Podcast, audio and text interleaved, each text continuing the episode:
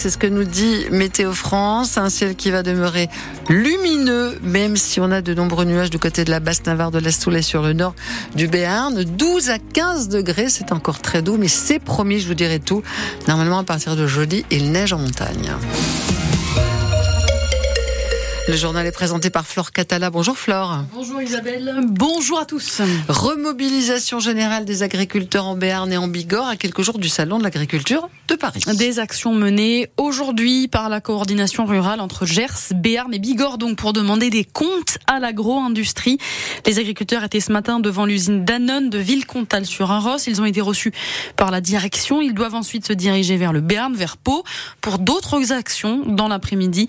Alors que ce week-end et hier déjà, les jeunes agriculteurs ont visé les points de livraison de plusieurs supermarchés dans les Hautes-Pyrénées. Frédéric Ducot, éleveur près de Lourdes, faisait partie des paysans mobilisés. Il y a eu plus de paroles dites que d'actes faits. Quoi. Déjà quand on nous dit oui euh, le vendredi prochain vous allez toucher la, PAC, une seconde partie à PAC, euh, après on vous dit la semaine d'après vous, allez, vous allez la toucher et ça fait 15 jours que ça rabâche et on n'a toujours rien touché. Quoi. Donc ça commence à devenir un peu pesant et c'est vrai que bon jusqu'à maintenant je pense qu'on a été assez gentil, euh, tranquille et tout. Bon on n'est pas là pour embêter le consommateur rien du tout. Ouais, on ne va pas nous le, mettre à dos. Bon c'est pour ça que là aujourd'hui on a préféré bloquer juste les entrées de marchandises. C'est surtout pour montrer quand même à la grande distribution que euh, ça fait le cœur de voir euh, des centres comme le Méridien ici à Ibos qui fait rentrer des produits qui viennent d'Irlande, d'Allemagne ou du Pays-Bas qui sont pas français, alors que nous on a quand même un gros élevage, c'est produire à perte.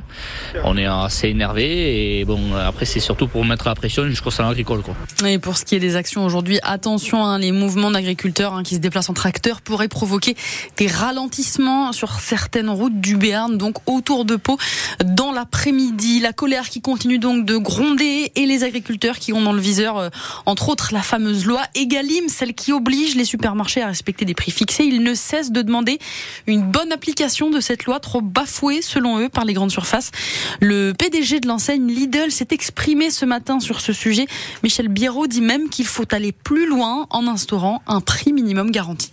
Je pense qu'on est suffisamment de gens très intelligents dans ce pays pour se mettre autour d'une table et définir pour les trois prochains mois le prix minimum d'un litre de lait. 46 centimes, 47 centimes, mais pas 40 comme ils sont payés aujourd'hui. C'est ce que j'ai dit il y a six ans lors de l'écriture de la loi Egalim 1. Pourquoi ne n'inscrivons pas dans la loi un prix minimum garanti pour le lait, pour le porc, pour le bœuf? Et une fois qu'on a dit ça, on protège le monde agricole et ensuite, moi, je continue les négociations avec l'industriel. Et à la limite, peu importe au prix auquel je vends mon lait, à partir du moment qu'on on a protégé le revenu de l'agriculteur. Tout est une question de marge, c'est ce qu'on appelle le partage de la valeur. Nous sommes trois. Pareil, pourquoi nous n'inscrivons pas dans la loi l'obligation de mettre les éleveurs autour de la table quand on discute du prix Depuis des décennies, en fait, il y a une opacité totale sur les coûts de production, les coûts de transformation, et au final, l'éleveur est resté la variable d'ajustement. Et sur ces questions, justement, cet après-midi, l'Élysée doit recevoir deux syndicats agricoles, la FNSEA et les JA, avant de nouvelles annonces du Premier ministre Gabriel Attal attendues demain.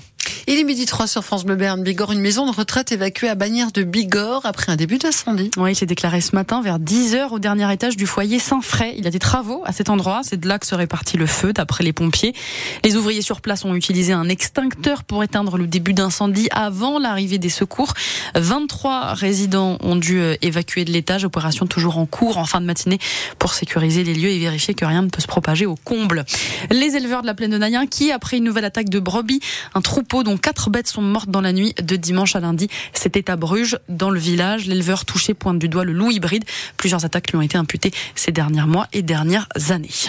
La conséquence, c'est que dans le secteur, plus aucune bête n'est laissée dehors. Les éleveurs ont trop peur d'en perdre, plus d'élevage de plein air, donc dans les environs. Des numéros de maison et des noms de rues obligatoires dans les petits villages du Béarn et de la Bigorre. C'est ce qu'on appelle l'adressage et les communes de moins de 2000 habitants ont l'obligation de le faire d'ici le 1er juin 2024.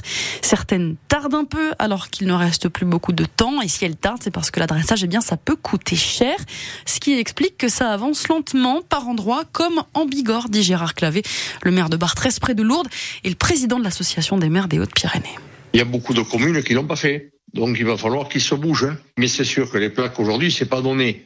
Donc ça a un certain coût. Bon, pour les petites communes qui n'ont pas trop de budget, c'est ça qui doit empêcher que ces petites communes ben, mettent des numéros pour les maisons et non des rues. C'est pas donné parce qu'après il faut mettre les piquets, les supports, les panneaux. Voilà, peut-être que les petites communes sont un peu embêtées là-dessus, euh, parce que financièrement, c'est c'est pas évident pour certaines petites communes. Ça représente un petit budget, oui, ça c'est sûr. Mais il faut que les communes de moins de 2000 habitants, eh bien, elles le fassent, parce que c'est quand même très important. Parce que euh, si un pépin sur la commune, on ne sait jamais, un secours ou autre, livraison du boulanger, livraison du pain, c'est les facteurs. Il vaut mieux qu'on ait les numéros, non des rues. Alors il existe des subventions hein, pour aider les petites communes à nommer et numéroter leurs rues. On vient de l'apprendre à Orléans, une enseignante porte plainte après avoir été agressée par une élève dans un lycée. Les cours sont suspendus. Cette enseignante d'histoire-géographie aurait été frappée par une élève en plein cours euh, ce lundi. La Tour Eiffel à nouveau fermée au public aujourd'hui. La grève du personnel se poursuit. Les agences mobilisent pour contester la gestion financière du site à Paris.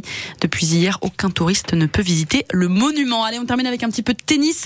Ça commence bien pour Benoît Paire tournoi Terrega Open à Pau, Palais des Sports. Le Français jouait en double ce matin. Il a gagné son premier set. Euh, les matchs en simple, c'est pour demain pour euh, Benoît Paire. Et puis David Goffin jouera aussi en attendant au programme aussi cet après-midi l'entrée en lice du Français Lucas Pouille. Donc ça, c'est pour demain. Vous avez le programme et puis on le suivra bien sûr sur France Bleu Béarn Bigorre. On en reparlera demain matin, bah notamment durant la matinale entre 6h et 9h. Soyez au rendez-vous.